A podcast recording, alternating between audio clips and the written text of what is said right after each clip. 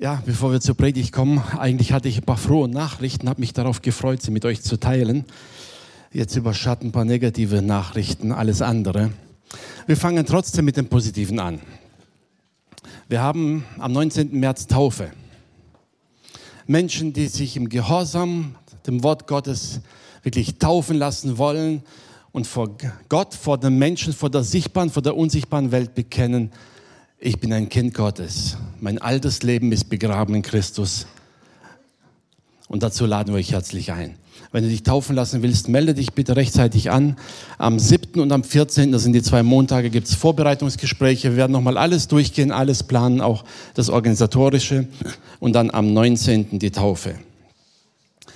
Die zweite gute Nachricht, Ralf hat mir vorhin geschrieben, er ist unterwegs in Namibia. Es geht ihnen gut. Ralf Renuka und Erika sind zusammen. Die sind jetzt heute in Rundu eingetroffen. Wenn ihr nicht wisst, wo das ist, das ist praktisch mehr östlich. Die waren jetzt vier Tage in Okahandi, haben dort mit Bibelschülern und Pastoren gearbeitet, sind jetzt weiter Richtung Osten gefahren, werden dort noch in Bibelschulen dienen, fahren dann nach Süden Richtung Windhoek und fliegen am Freitag zurück, werden also nächstes Wochenende schon daheim sein und berichten von ihrem Einsatz dort. Und ich freue mich darauf zu hören, was Gott dort alles tut. Ihr auch? Schön. Deshalb lasst uns nicht vergessen, Gott Danke zu sagen bei allen Umständen. Ja, die Woche war nicht angenehm. Ich denke für uns alle, als wir hörten, dass der Krieg ausgebrochen ist, wisst ihr, da hat man so ein beklammerndes Gefühl im Herzen. Dadurch, dass wir als Gemeinde in der Ukraine viel tätig sind, kennen wir die Menschen dort und sie liegen uns am Herzen. Wir kennen auch die Menschen in Russland. Auch da haben wir Freunde und Bekannte. Wisst ihr, und dann bleibt nur der Schrei zum Herrn, sagen, Herr, hilf ihnen. Ich habe vorhin, gerade vor einer Stunde, von Sascha Bubnov, ich weiß nicht, ob ihr ihn kennt, er hat für uns oder er teilt für uns immer noch die Hilfsgüter für den Hilfsdienst in der Ukraine aus, vor allem im Osten des Landes. Und er schrieb eine kurze Info und sagte, er ist jetzt gerade nicht in Kiew, sind gerade raus ein Freund von ihm, 15 Jahre jünger als er, ist gestern gefallen. Der Mann einer Schwester, also einer geistlichen Schwester, wollte nach Hause nach Kiew, war auf einer Brücke, während die Brücke gesprengt wurde. Menschen, die einem nahestehen und die fallen. Er selbst sagte, eine Explosion hat ihr Haus oder ist in der Nähe explodiert, ihr eigenes Haus hat Risse. Wenn sie zurückkommen, wissen sie nicht mehr, ob sie in dem Haus überhaupt noch wohnen können. Wenn sie zurück können. Sergei hat mir geschrieben, dass sie soweit wohlauf sind und soweit er informiert ist, hat es niemand von der Gemeinde betroffen, aber sie alle leben in Angst, versteckt in Kellern, in Bunkern und schreien zu Gott um Hilfe. Ja, wisst ihr, Jesus hat etwas gesagt. Er sagte, wenn ihr all das hören werdet, was in der Welt geschieht, dann blickt empor. Warum sagt er das? Wisst ihr, wir spüren doch an uns selber, wenn wir diese Nachrichten anschauen, wenn wir das hören, was passiert in uns? Da kommt Zorn, da kommt Wut auf, da kommen Gefühle hoch und diese Gefühle bewirken nichts Gutes. Außer das Mitleid, das uns dann dazu bringt, zu helfen. Aber alle anderen Gefühle verursachen nur noch mehr Zorn, nur noch mehr Hass. Wisst ihr, und dann sagt Jesus, schaut nicht auf die Umstände, schaut nach oben. Schaut zum Herrn, er ist immer noch der gleiche, er ist immer noch derselbe Gott. Sein Wort gilt immer noch. Es ist unveränderbar. Und wenn die ganze Welt auf dem Kopf steht, sein Wort bleibt bestehen. Und Jesus sagt, schaut hoch, schaut auf den Herrn und seine Verheißung bleibt bestehen. Und ich möchte euch einladen, dass wir einfach jetzt als Gemeinde genau das machen dass wir auf den Herrn schauen und zum Herrn beten, weil wir wissen, Gott kann mehr für unsere Geschwister und für die Menschen dort tun, als wir es gerade tun können. Ja, wir haben angefangen zu helfen. Ich habe jetzt zwei Tage lang ziemlich alle Kanäle ausgeschöpft, wo ich kannte. Und inzwischen konnten wir Geld schicken an die Gemeinde. Wir konnten Sascha Geld schicken, dass er anfängt, das abzuheben, Lebensmittel zu kaufen, zu verteilen. Und wir wollen weiter tun, so gut es geht. Und wenn jemand spenden will, auch daheim, wenn ihr etwas tun wollt, ihr dürft es gerne tun. Schreibt auf die Überweisung drauf für Ukraine und das ganze Geld werden wir dorthin schaffen, um Lebensmittel zu kaufen. Aber wisst ihr, das ist nur die natürliche Hilfe.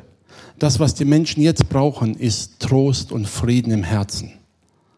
mitten in einer Welt, die um sie herum zusammenbricht. Das können wir ihnen nicht geben. Aber wir kennen einen, der es kann. Das ist unser Gott, unser Vater im Himmel. Und zu dem dürfen wir beten, zu ihm dürfen wir kommen und ihn dürfen wir darum bitten. Fürbitte leisten für unsere Geschwister dort. Und das wollen wir tun. Amen. Lass uns aufstehen zum Gebet. Himmlischer Vater, uns fehlen vielleicht die Worte, Herr, um das auszudrücken, was uns gerade bewegt. Aber wir wissen, dass wir zu dir kommen dürfen und du bist ein Gott, der seine Kinder liebt. Du bist ein Vater, der sorgen kann, Herr. Und du bist der allmächtige Gott, Herr, der alles in der Hand hat. Herr, so bitten wir dich jetzt für all unsere Brüder und Schwestern dort in der Ukraine, Herr, wo sie auch gerade sind, Herr. Und auch allen Angehörigen der Soldaten in Russland, die daheim sitzen und nicht wissen, ob ihre Söhne, ihre Männer zurückkommen. Herr, wir bitten dich um deine Gnade, um deinen Frieden in ihrem Herzen, Herr. Herr, begegne ihn. Begegne ihn mitten in diesem Leid, Vater. Herr, wir bitten dich für die Verantwortlichen, Herr, dass du ihre Herzen längst, Herr. Herr, bringe sie dazu, dass sie ablassen von dem Bösen, Herr, und Frieden schaffen. Herr, wir vertrauen dir. Du bist unser Gott und wir wissen, dass wir zu dir kommen dürfen, Herr. Und so machen wir uns eins als Gemeinde, Herr, und beten dich, Herr. Wirklich, lass dort Gnade geschehen, Herr. Mehr als wir Menschen es verdient haben. Begegne ihnen in ihrer Not, Herr. Und stärke den Glauben unserer Geschwister, dass sie auf dich sehen, Herr, und wirklich von dir Hilfe erwarten. Danke dafür, Herr, in Jesu Namen. Amen. Amen.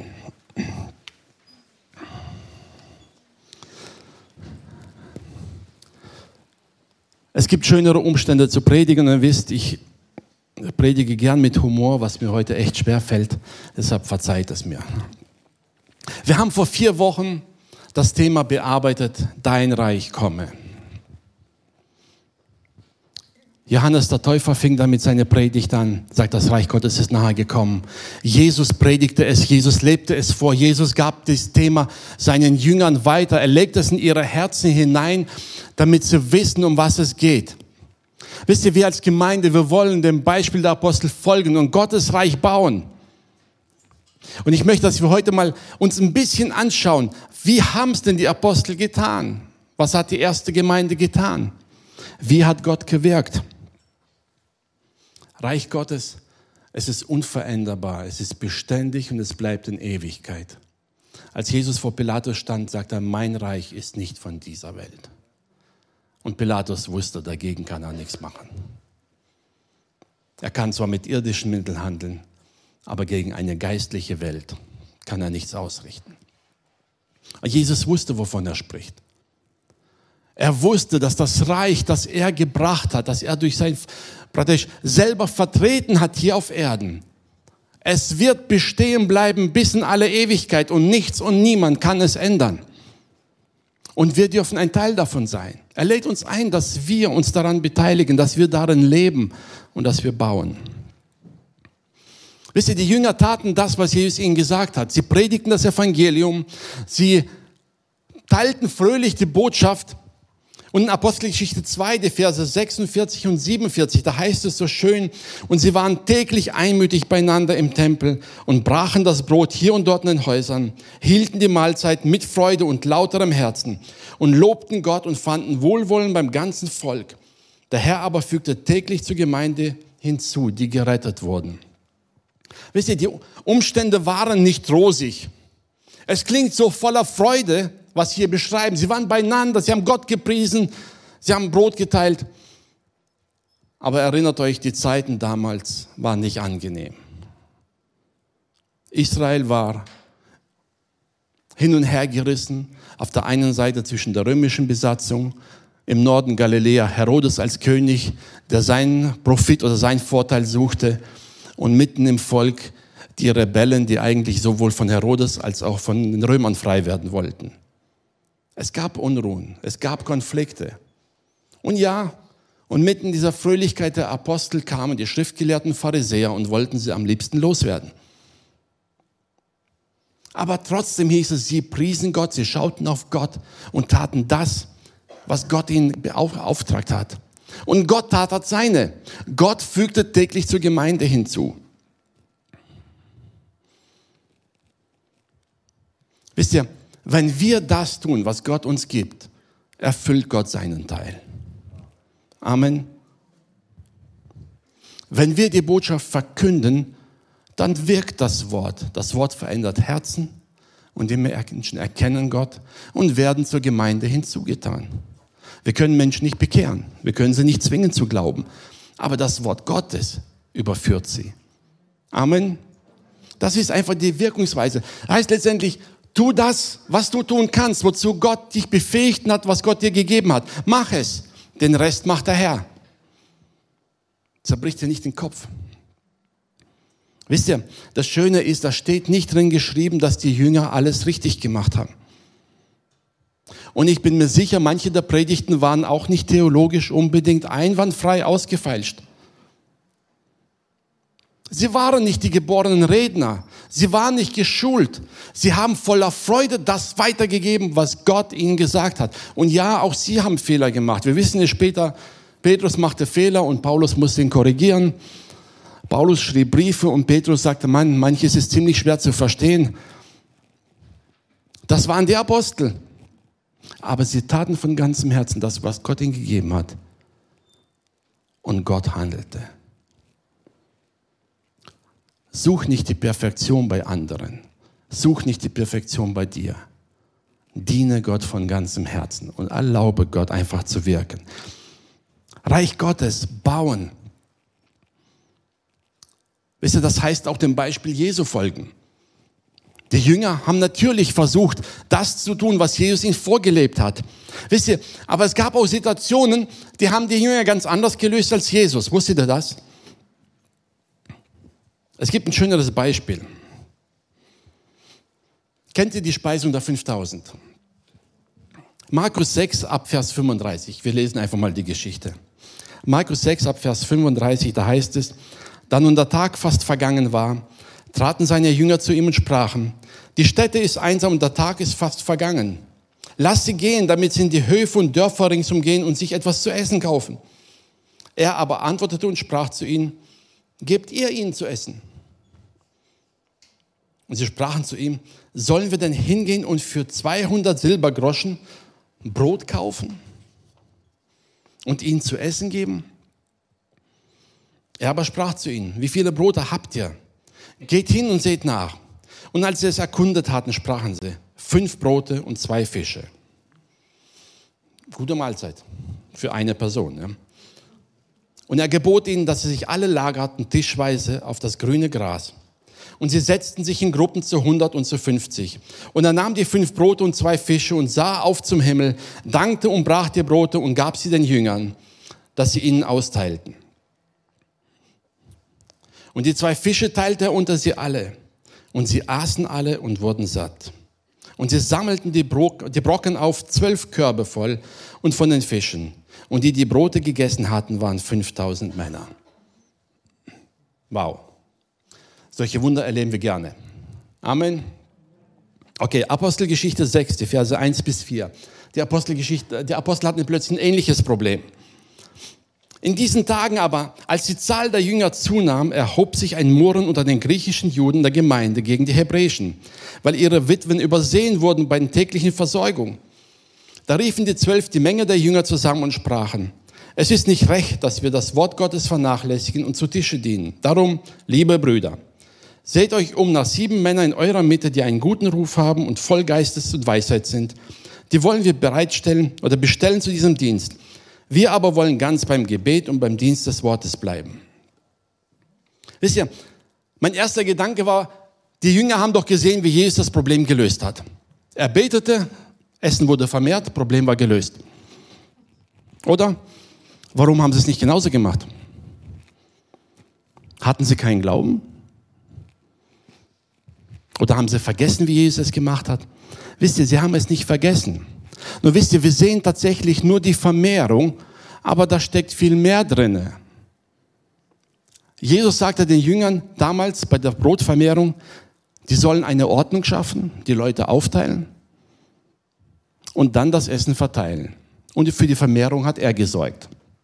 Wisst ihr, als die Jünger jetzt hier, der Apostel in der Gemeinde das Problem hatten, haben sie sehr schnell erkannt, sie brauchen keine Vermehrung, es ist genug da. Aber diese Ordnung schaffen, die hat gefehlt. Und so suchten sie eine Lösung, um Ordnung zu schaffen. Essen war genug da. Ganz ehrlich, wir beten lieber für Vermehrung, dann müssen wir nicht teilen. Stimmt's? Herr, sorg dafür, dass mein Bruder was zum Anziehen hat. Und dann sagte der Herr, hey, du hast so viele Anzüge im Schrank, die hast du schon seit Jahren nicht getragen. Ja, Herr, aber vielleicht brauche ich die irgendwann. Könnte ja sein, dass ich sie irgendwann bei irgendeinem Anlass genau dieses Ding brauche. Kennt ihr das? Kenne ich auch. Ich hatte ein paar Jahre Anzüge, als ich es aus dem Schrank geholt habe, habe ich festgestellt, dass sie komplett verstaubt waren. Ich würde sie allein schon wegen Staub nie wieder anziehen können. Aber man hat sie aufbewahrt für die Zeiten, wo sie vielleicht mir doch wieder passen. In der Hoffnung, irgendwann vielleicht. Irgendwann stellte ich fest, er wird mir nie wieder passen. Und wenn er mir passt, dann ist er wahrscheinlich nicht mehr modern. Aber wie gesagt, wir denken gerne an Wunder und beten schnell für Wunder obwohl wir eigentlich selbst das Wunder sein dürfen. Amen.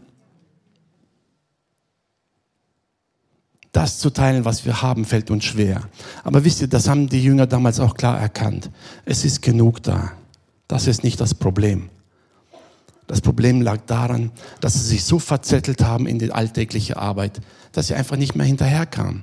Und sie stellten fest, Moment mal, Jesus hat doch was ganz anderes zuerst gemacht. Bevor er das Brot verteilt hat, er sagte ihnen, sorgt dafür, dass Ordnung da ist. Teilt sie auf. Teilt sie in Gruppen auf, organisiert es und dann könnt ihr verteilen. Und als sie es erkannt haben, dann organisierten sie es, setzten Männer ein, die das verteilen. Und diese Männer haben die Gemeinde auf den Kopf gestellt. Es waren die heißesten Evangelisten, die man kannte. Wir kennen sie. Stephanus war so evangelistisch, dass man ihn gesteinigt hat. Philippus war evangelistisch und der Herr gebrauchte ihn Samaria und ließ ihn da von einem Ort zum anderen schweben. Wie auch immer. Männer voll des Geistes. Wisst ihr, aber die Bereitschaft zu teilen war in beiden Geschichten derjenige, der da saß bei Jesus und hatte fünf Brote und zwei Fische dabei und die haben gesagt, hey, Jesus braucht ein Essen. Hat sich auch wahrscheinlich gedacht, na toll, ne? All diese Idioten haben nicht daran gedacht, ich habe mein Essen mitgebracht und jetzt soll ich es abgeben. Oder? Ist doch unfair. Der Einzige, der was richtig gemacht hat und sich darauf gefreut hat, lange mit Jesus Zeit zu verbringen, der soll sein Essen hergeben. Aber wir sehen, er hat ihm vertraut. Er hat es gegeben und alle hatten genug mit Überfluss. Olga hat heute schon gesagt, ne, wer mit vollen Händen austeilt, hat keinen Mangel. Vertrauen wir unserem Gott, dass er immer noch derselbe ist. Wisst ihr, wir sollten jetzt nicht praktisch das Ganze übertragen, denken, ja, jetzt müssen wir alles mit Essen teilen. Ich sage mal, Gott sei Dank für ein gesundes Sozialsystem bei uns im Lande, das immer noch funktioniert. Amen. Gott sei Dank dafür, dass wir diese Not, die die Gemeinden damals hatte, nicht kennen. Frauen und Kinder waren Unmündige, durften zu dieser Zeit aus eigenen Entscheidungen heraus nicht handeln. Das bedeutete, wenn eine Witwe da war und keine Kinder da hatte, war sie hilflos dem Wohlwollen aller anderen ausgeliefert. Sie hatte keine Möglichkeit zu arbeiten oder sie wurden ausgenutzt. Kinder wurden zu Sklaven, weil niemand für sie da war. Und deshalb sagt die Bibel, sorgt für die Witwen und Waisen. Wir haben diese Situation nicht. Amen. Wir haben zu essen, wir haben zu anziehen. Natürlich gibt es Not und wir dürfen gerne helfen. Und deshalb sage ich, Gott sei Dank dafür, dass wir in einem Land leben, wo dafür gesorgt ist. Aber ja, die Gemeinde löste das Problem und die Lösung des Problems wurde zum Segen für die Gemeinde. Das Evangelium wurde noch mehr gepredigt. Wisst ihr, einige Jahre später konnte die Gemeinde in Jerusalem das Problem nicht selbst lösen. Kennt ihr das? Das heißt, da kam Hungersnot in das Land. Was macht die Gemeinde dann? Nun, natürlich könnte man sagen, okay, Petrus, jetzt wird es Zeit, dass du betest, dass sich Brot vermehrt. Die Gemeinde leidet. Wisst ihr aber, Paulus wusste, die Gemeinde war inzwischen größer als nur in Jerusalem. Und Paulus fing an, in allen Gemeinden und den Heiden überall zu sammeln. Er sagt, es ist genug da, immer noch. Im Leib Jesu ist genug da. Wir müssen einfach nur teilen. 2. Korinther 8, die Verse 14 und 15. Da schreibt dann die Gemeinde und sagt, jetzt helfe euer Überfluss ihrem Mangel ab, damit auch ihr Überfluss, dass ihr Überfluss eurem Mangel abhelfe und so ein Ausgleich in geschehe. Wie geschrieben steht, wer viel sammelte, hatte keinen Überfluss und wer wenig sammelte, hatte keinen Mangel. Gott sei Dank, dass wir diejenigen sind, die den Überfluss haben. Amen. Es ist besser als angewiesen sein auf den Überfluss der anderen. Heute dürfen wir teilen, heute dürfen wir helfen. Deshalb lasst uns dankbar dafür sein, für den Segen, den wir haben. Aber lasst uns nicht vergessen, dass Gott damit uns auch den Auftrag gibt, den Mangel der anderen auszugleichen. Wisst ihr, kennt ihr Womack, den Missionar oder den Prediger, Andrew Womack? Ich habe mal einen Bericht gehört und habe einen schönen Satz von ihm gehört. Wisst ihr, sagt er, besser ist es, als ein Wunder zu erleben, ist gar kein Wunder zu brauchen. Wisst ihr warum? Wenn du am 20. eines Monats jedes Mal beten musst um ein Wunder, damit es bis zum Monatsende reicht, dann ist es schön, wenn du ein Wunder erlebst. Wenn du aber jeden Monat so viel hast, dass du gar kein Wunder brauchst, dann ist es noch besser, weil dann lebst du im Segen. Amen. Im Segen zu leben ist besser, als jeden Monat ein Wunder zu brauchen. Nichts gegen Wunder, schön und gut. Aber die Bibel will, dass wir im Segen leben, in der Fülle leben. Die Bibel will, dass wir gesund und stark leben, im Segen Gottes. Das ist Gottes Plan für uns. Das ist sein Ziel für uns. Und nicht, dass wir immer angewiesen sind. Aber wenn jemand Mangel hat, dann sagt die Bibel, dann steh für ihn ein. Sei bereit, einfach da zu stehen und wirklich dem Nächsten unter die Arme zu greifen, da wo er es braucht. Im Vertrauen auf Gott. Nicht, weil wir so großzügig sind, nicht, weil wir so toll und so gut sind. Womit haben wir es verdient, dass es uns so gut geht? Es ist Gnade. Also lass uns in dieser Gnade leben. Matthäus 6, 31, 34, das Vers haben wir schon letztes Mal gelesen. Da sagt Jesus, darum sollt ihr nicht sagen und sagen, was werden wir essen, was werden wir trinken, womit werden wir uns kleiden. Nach dem allen trachten die Heiden. Denn euer himmlischer Vater weiß, dass ihr all dessen bedürft. Er weiß es. Wisst ihr, die Bibel sagt immer, werdet wie die Kinder. Habt ihr jemals erlebt, dass ein kleines Kind abends da sitzt und sich Sorgen macht, was werde ich morgen anziehen? Haben wir morgen denn überhaupt noch genug zu essen für uns? Also ich weiß, meine Kinder, als sie klein waren, die gingen grundsätzlich davon aus. Die waren eher schockiert, wenn mal nichts da war. Das war ja schon Weltuntergang. Es war selbstverständlich, die Eltern sorgen dafür. Die Bibel sagt, unser Vater im Himmel weiß, was wir brauchen. Vertraust du ihm? Vertraust du ihm, dass er wirklich für dich sorgt? Trachtet zuerst nach dem Reich Gottes, Vers 33, und nach seiner Gerechtigkeit. So wird euch all das zufallen.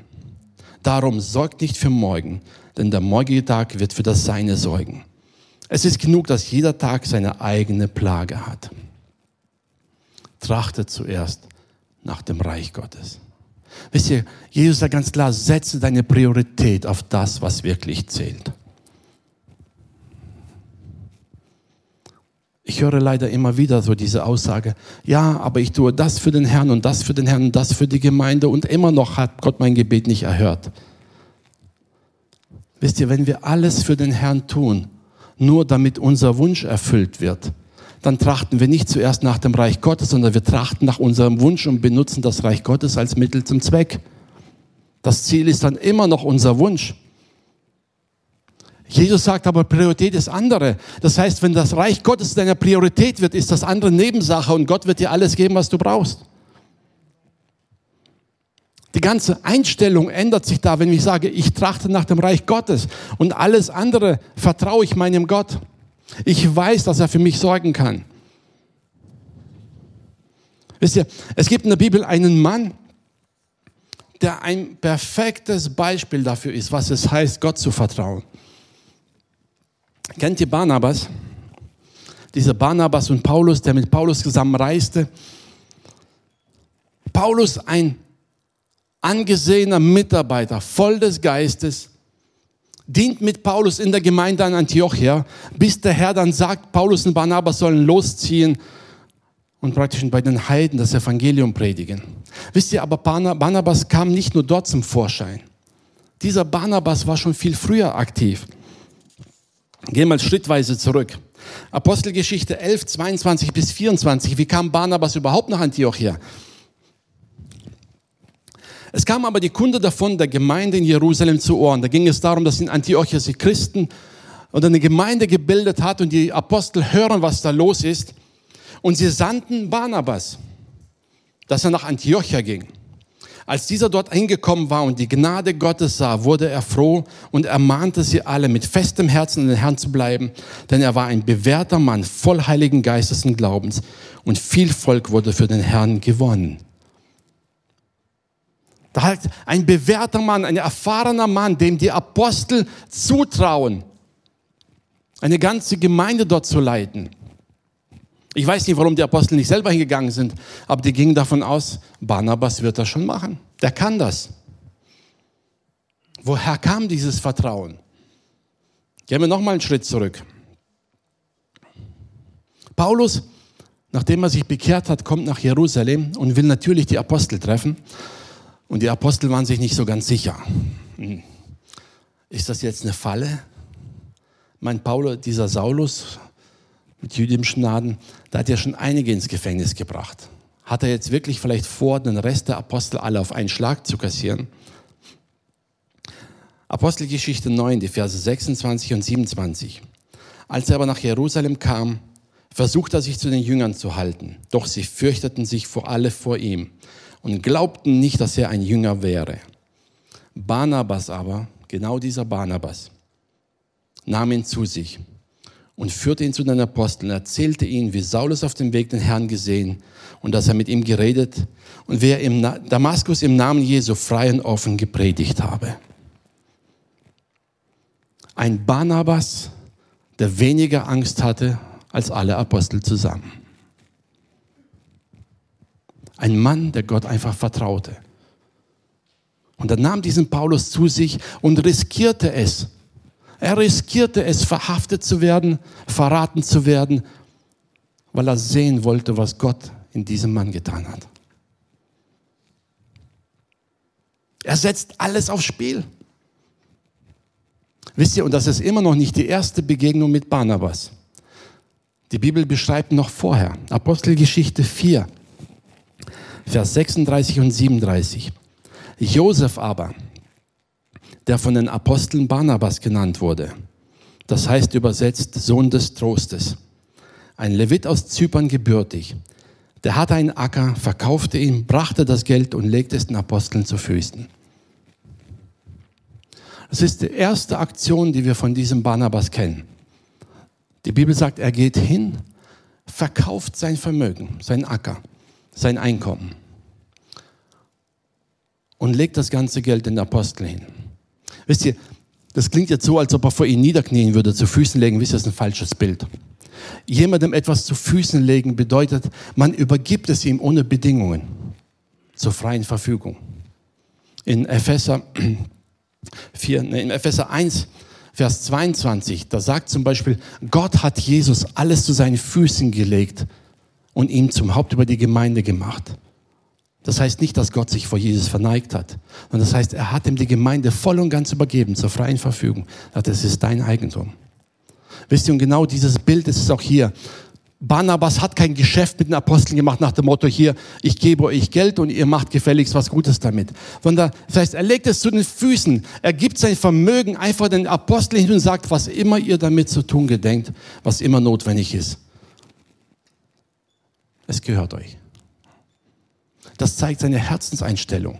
Und das Zweite ist, sein Name kommt ja nicht von ungefähr. Eigentlich hieß er ja Josef. Ist natürlich auch ein schöner biblischer Name.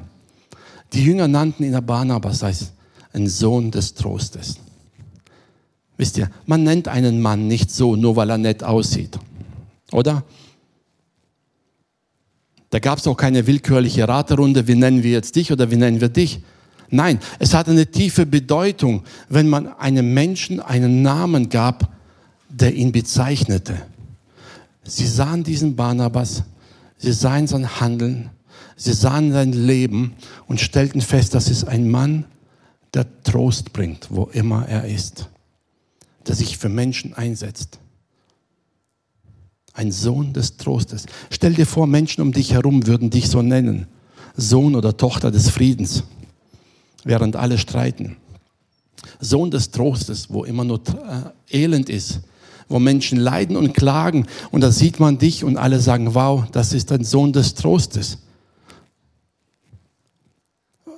Was für eine Anerkennung. Wisst ihr, und das bewahrheitet sich ja auch. Dieser Mann, der von ganzem Herzen sich hingegeben hat, war der Erste, der bereit war, Paulus unter die Arme zu greifen. Er nahm ihn mit. Und sein ganzes Leben war geprägt. Er diente mit Paulus, bis er sich mit Paulus verstritten hatte. Und warum hat er sich gestritten? Weil er den Markus ebenfalls unterstützen wollte weil er wieder sein ganzes Herz hineinlegte, um einem nächsten, dem nächsten Leiter, jungen Leiter zu helfen. Paulus als Draufgänger sagt, hey, das können wir gar nicht gebrauchen, der hat Fehler gemacht, der stört uns nur. Und Barnabas sagte, nein. Und er behielt recht. Jahre später war Paulus dankbar für diesen Markus. Wisst ihr, Barnabas stellt sich selbst mit allem, was er hatte, mit allen Fähigkeiten, einfach Gott zur Verfügung. Er sagt, ich will dein Reich bauen. Ihm war sein eigenes Leben nicht wichtig. Als die Apostel nach Antiochia geschickt haben, ist er hingegangen. Und als der Heilige Geist sagte, nimm Paulus, geh mit Paulus zu den Heiden, dann ging er.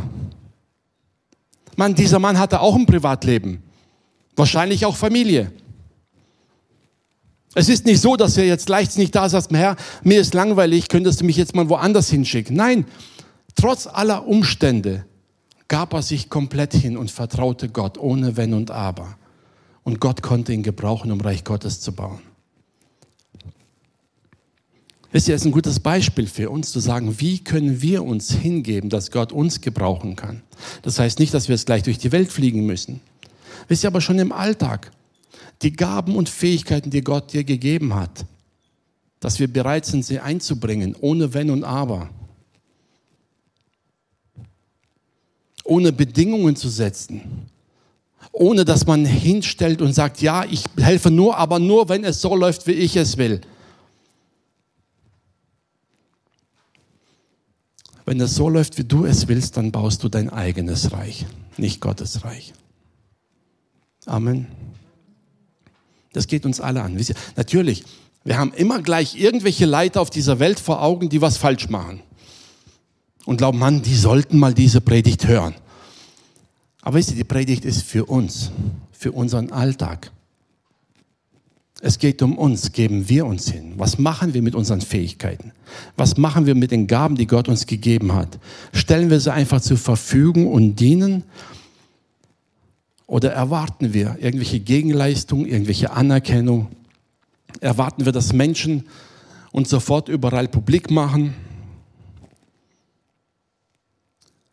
Ich liebe dieses Bild von Barnabas, dem das Ganze vollkommen egal war. Er hat Gott erkannt und hat sich mit ganzem Herzen hingegeben. Und Gott gebraucht ihn, um eigentlich gemeinsam mit Paulus fast die ganze damalige römische Welt zu erreichen. Mit dem Evangelium. Wisst ihr, das Erstaunliche ist, weder Barnabas noch Paulus gehörten zu den ersten Aposteln. Aber Gott gebrauchte sie, weil sie bereit waren, sich hinzugeben.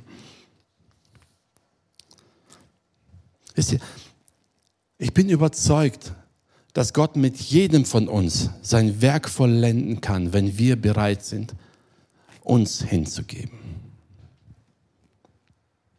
Und das beginnt wirklich in der Einstellung in unserem Herzen. Zu sagen, Gott, gebrauche mich, egal wie du es willst, wo du es willst. Gebrauche meine Gaben um anderen zu dienen. Gebrauche meine Fähigkeiten, um anderen einfach eine Hilfe zu sein. Gebrauche mich einfach. Wisst ihr, es ist sehr einfach, über die Prinzipien im Reich Gottes zu reden. Immer in der Hoffnung, dass wir davon profitieren. Amen. Aber der erste Schritt, sich selbst hinzugeben, der fällt uns manchmal schwer.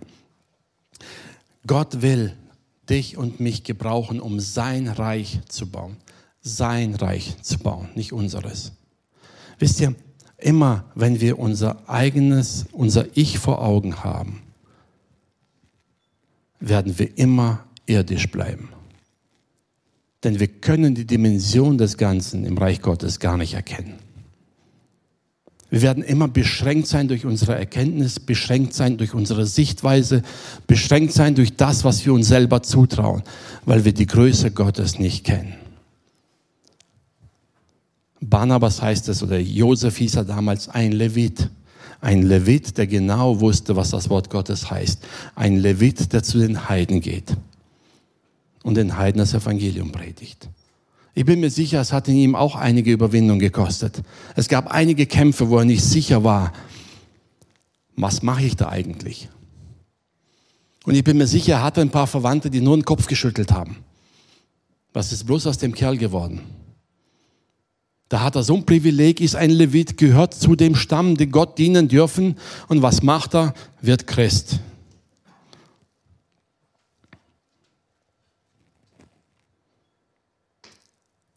Wisst ihr, wenn wir die Geschichte lesen, stellen wir fest, Barnabas hat das abgelegt, es war ihm egal. Das Einzige, was interessiert hat, was will der Herr? Und Gott konnte sein Herz bewegen, Gott konnte ihn gebrauchen, Gott konnte ihn lenken und führen.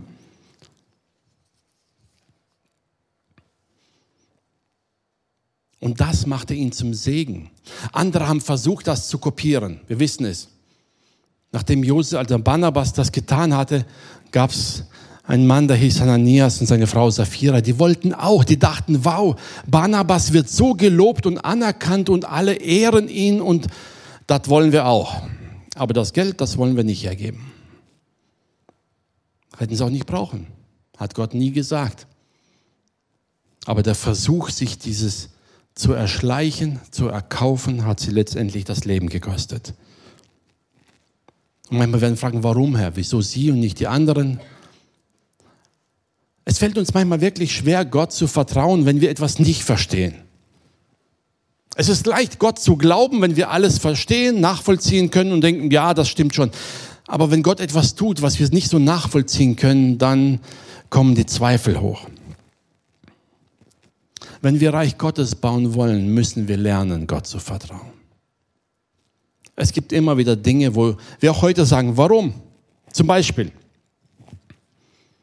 als die Apostel zusammensaßen, die waren ja nur noch zu elf. Und dann hatten sie die Bewegung des Heiligen Geistes. Eigentlich hat der Herr zwölf berufen. Wir wollen einen zwölften Mann wählen. Wie machen wir das? Also legten sie Bedingungen fest, sagen, wir brauchen jemanden, der von Anfang an dabei war, damit uns den Herrn erlebt hat, damit uns den Weg geteilt hat und damit uns alles bezeugen kann. Und am Schluss waren zwei übrig.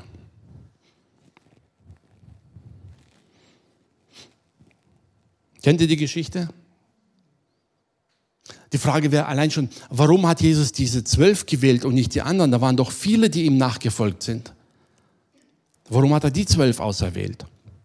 Und aber bei der Geschichte heißt es, und sie beteten und warfen das Los nach jüdischer Sitte und es traf Matthias.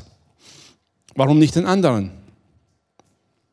Gemäß der Kriterien war der andere doch genauso wie Matthias geeignet, Apostel zu sein. Wir könnten uns ewig darüber aufregen, diskutieren und aufreiben. Wir werden es nie verstehen. Die Schrift sagt letztendlich, Gott sieht das Herz. Gott hat die Wahl getroffen. Das heißt auch nicht, dass der andere vom Glauben abgefallen ist. Nein, Sie vertrauten Gott. Wie oft passiert das in unserem Leben, dass wir den Nächsten anschauen und denken, sagen, Herr, warum ist der so begnadet und ich nicht? Warum erfährt der die Wunder und ich nicht? Warum erlebt der Prophetien und sonst was und ich nicht? Und immer wenn wir uns mit dem Nächsten vergleichen, verlieren wir etwas aus den Augen, nämlich das Reich Gottes. Wenn wir uns mit dem Nächsten vergleichen, schauen wir auf das Unsere. Warum nicht ich? Es ist doch Gottes Sache, wen er wo einsetzt, oder? Es ist ja sein Reich. Amen. Wenn du in der Firma bist und der Chef sagt, du machst die Arbeit und du machst die Arbeit, können wir natürlich meckern und protestieren, aber im Grunde genommen akzeptieren wir es, er ist der Chef, er hat das Sagen. Oder? Wieso fällt es uns so schwer, bei Gott zu akzeptieren? Denn er ist immerhin noch der genialste Chef, den es gibt. Er ist klüger als dein weltlicher Chef. Er sagt ihm das bitte nicht direkt, aber du weißt, Gott ist klüger als dein weltlicher Chef. Amen. Gott weiß, was er tut. Warum fällt es uns dann so schwer, ihm zu vertrauen? Nur weil er jemand anders da einsetzt, wo ich gern wäre. Anstatt zu sagen, okay Herr, wenn du glaubst, dass der es besser kann, deine Sache. Du weißt, was ich kann. Du weißt, wo du mich einsetzt. Und du weißt, wo du mich gebrauchen kannst. Und wenn du Fehler beim anderen siehst, dann gebe ich dir oder verrate ich dir ein Geheimnis. Gott hat dich nicht befähigt, die Fehler zu sehen, damit du sie öffentlich korrigierst. Gott hat dich befähigt, den Fehler zu sehen, damit du ihn ausgleichst. Amen. Denn sonst hätte Gott dich den Fehler gar nicht sehen lassen. Die Schwäche des Nächsten zu sehen, ist gleichzeitig dein Auftrag. Paul Petrus schreibt an die Gemeinde, die Liebe deckt zu. Wenn du in Liebe handelst, wirst du die Schwäche des Nächsten ausgleichen. Wenn du egoistisch handelst, wirst du die Schwäche des anderen öffentlich preisgeben. Das dient aber weder dir noch dem Reich Gottes. Ich sage nicht von vertuschen, bitte. Versteht das nicht falsch. Es geht nicht darum, irgendwelche Fehler zu vertuschen. Es geht darum zu erkennen, wenn mein Nächster im Dienst eine Schwäche hat und ich erkenne sie, dann ruft mich Gott dazu, ihm zu helfen, diesen Mangel auszugleichen, ihn zu stärken, ihn aufzubauen, da wo es nötig ist. Wie die Bibel sagt, einer trage des anderen Last so werdet ihr das Gebot Christi erfüllen. Ganz einfach. Also freu dich nicht darüber, wenn du die Schwächen des Nächsten siehst. Dann glaub mir, da steckt Gottes Auftrag an dich drin. Amen. Barnabas blieb seinem Dienst treu und Gott konnte ihn gebrauchen. Er hat sich nicht beschwert, als die Menschen plötzlich mehr Paulus zujubelten als ihm, es hatte nicht gestört, dass plötzlich Paulus der Leiter wurde und er nicht mehr. Er sah seinen Dienst, diente Gott und ließ sich gebrauchen. Wir haben echt manchmal ein Problem im Reich Gottes. Wir fühlen uns benachteiligt, wenn wir nicht die Anerkennung bekommen, die wir für uns erwarten. Wisst ihr, aber genau das ist auch gleichzeitig unsere größte Blockade. Wir sehen Gottes Herrlichkeit nicht weil wir uns sehen.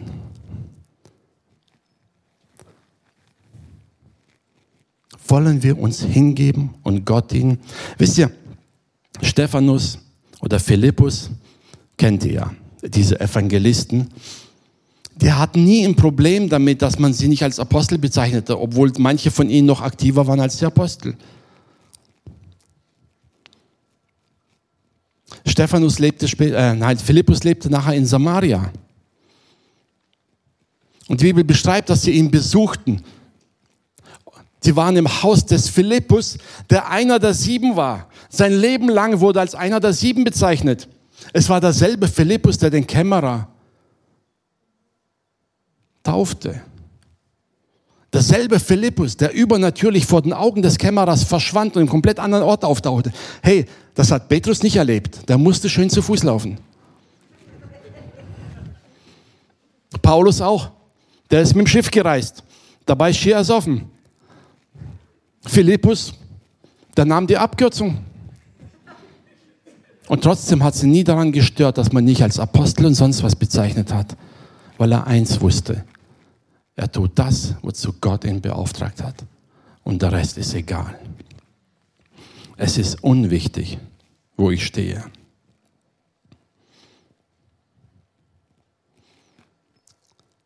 Wie weit können wir uns einfach hingeben, sagen, Herr, es spielt alles keine Rolle. Sagen, Herr, ich will mich dir zur Verfügung stellen.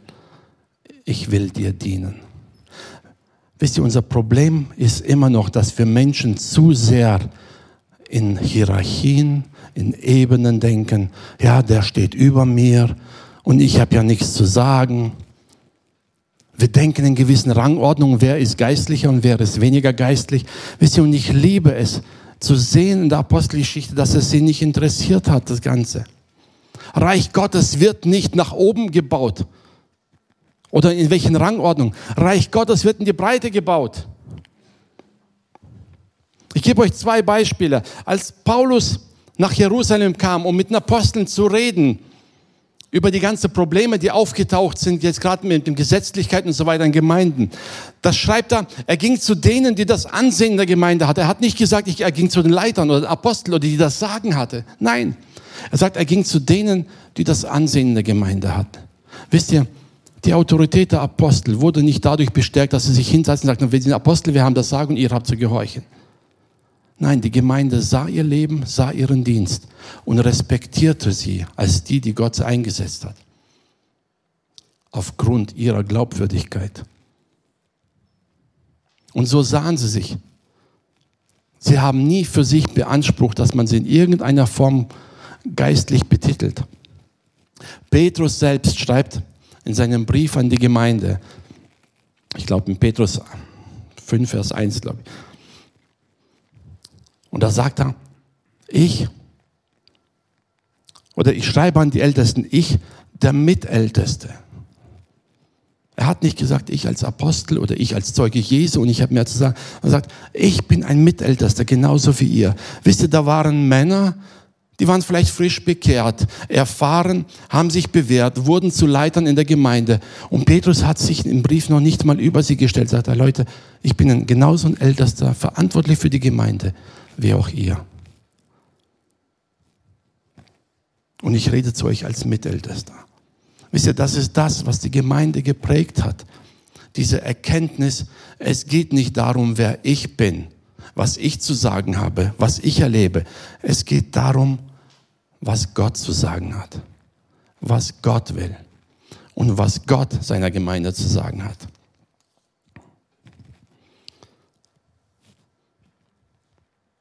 Ich möchte uns dazu ermutigen, wisst ihr, diesen Blick ganz neu zu gewinnen für das, was Gott tut. Es geht nicht in erster Linie um uns. Tut mir leid, wenn ich dich enttäuschen muss und du dachtest, dass die Welt dreht sich um dich, sobald du Christ wirst. Auch als Kind Gottes dreht sich immer noch alles um den Herrn. Es geht darum, was er will. Jesus im Mittelpunkt, ihm zu vertrauen, denn er weiß, was ich brauche. Er weiß, was ich kann und er weiß, wo er mich einsetzen will. Die Frage ist, bin ich bereit, ihm zu sagen, ja Herr, du darfst mich dort einsetzen, wo du willst. Du darfst mich so führen, wie du es willst. Und ja, du darfst mich sogar mal Wege führen, die ich nicht verstehe oder die mir unangenehm sind. Jesus sagte bereits zu Petrus, es werden die Tage kommen, da werden andere dich führen. Dorthin, wo du nicht hin willst. Er wusste es. Wir sehen immer möglichst viel Ehre, Ruhm, aber sind wir ehrlich, von den Aposteln sind nur wenige ruhmreich gestorben. Johannes, der jüngste von ihnen, starb als Ältester im hohen Alter in der Verbannung. Alle anderen, soweit wir es kennen, wurden hingerichtet. Kein ruhmreiches Ende aus menschlicher Sicht. Aber aus Gottes Sicht haben sie ihr Werk vollendet. Wisst ihr, sie sind dem Beispiel ihres Herrn gefolgt. Der wurde auch hingerichtet. Ich will uns das jetzt nicht vor Augen malen, sagen, wir haben das Ziel erreicht, wenn wir hingerichtet werden. Also keine Angst, glaub mir, der Herr hat das nicht für alle vorgesehen. Aber die Frage ist, was erwarten wir und was erträumen wir uns? Oder ist es vielleicht doch so, dass wir hoffen und wünschen, dass all der Segen Gottes sich in unserem Leben offenbart, damit es uns geht? Und wir vergessen dabei, dass es eigentlich darum geht, Gott zu preisen. Wenn die Schrift sagt, dein Reich komme, heißt es, ich will Gottes Reich in meinem Leben. Und das bedeutet, wie Paulus es sagte, ich bin dann kein Freier mehr, der machen kann, was er will, sondern dann bin ich ein Sklave Christi. Ich gehöre ihm und er kann über mich verfügen, wie er will. Es ist sein Reich. Und dies, das kann uns niemand ins Herz legen, es sei denn, wir entscheiden uns selbst zu sagen, hier bin ich Herr, gebrauche mich. Baue dein Reich durch mich. Und es beginnt in unserem Alltag, in unserem Leben. Es beginnt mit unseren Fähigkeiten, mit unserem Hab und Gut. Es beginnt mit unseren Freunden, Familien, Nachbarn. Wie gehen wir damit um? Und welche Ehre bereiten wir unserem Herrn? Ein Fischaufkleber auf dem Auto baut noch nicht Reich Gottes. Ist ein guter Anfang, aber weißt du, wenn du schon so einen Aufkleber hast, dann fahr auch anständig. Wenn nicht, mach ihn wieder weg. Okay? Gut, lass uns aufstehen zum Gebet.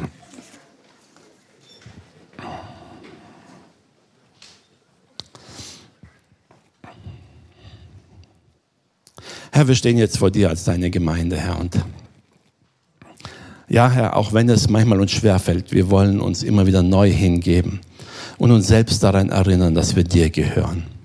Du hast uns erkauft, du hast uns erlöst und du hast uns befreit, Herr. Und wir möchten von ganzem Herzen sagen können, ja, Herr, verfüge über uns. Verfüge ganz, wie du es willst, Herr. Gebrauche uns da, Herr, wo wir ein Segen sein dürfen für den Nächsten. Gebrauche uns da, wo wir ein Zeugnis sein dürfen für dich, Herr. Gebrauche uns da, wo wir, Herr, wirklich dienbar sein können, Herr, und vor allem, wo dein Reich gebaut wird.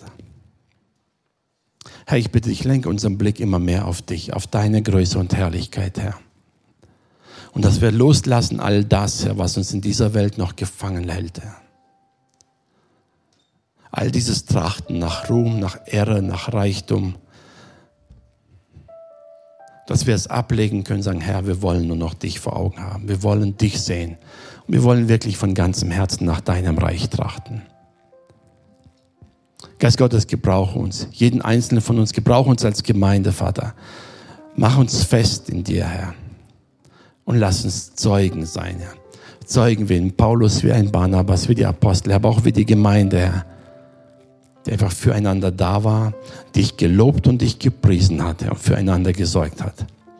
Das wollen wir von ganzem Herzen tun und dir allein damit alle Ehre bereiten. Hab Dank, Herr. Amen.